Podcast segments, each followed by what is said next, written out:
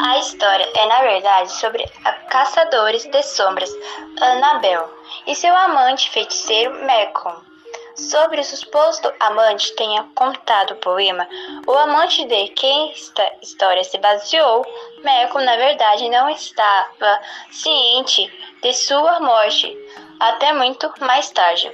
Annabel e Malcolm se apaixonaram quando eram jovens. Eu era criança e ela era criança. Quando a família de caçadores de sombra de Anabel descobriu sobre seu relacionamento, eles desaprovaram fortemente. Os caçadores de sombra que tinham o sangue dos anjos achavam inapropriado que seu tipo fosse afiliado a seres do submundo, especialmente por causa do seu período.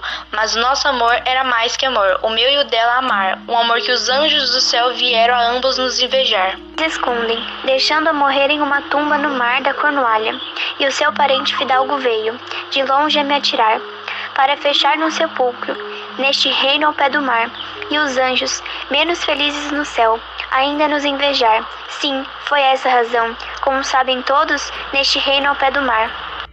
Que o vento saiu da nuvem, gelando e matando a que eu soube amar. História. Edgar Allan Poe ouviu falar da história trágica dos seres do submundo e foi inspirado a escrever este poema pouco antes de sua morte.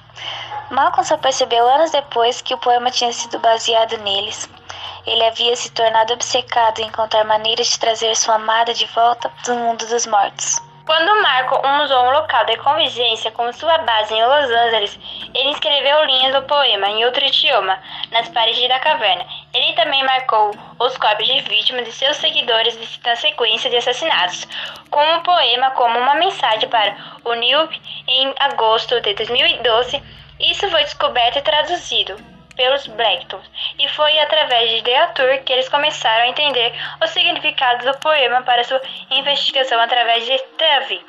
E eles deduziram que o poema era sobre Annabel Blackton. Atividade é realizada pela Graziela, Isabela Florencio, Isabela Mendonça, Isabelle Perim e Larissa Carolina.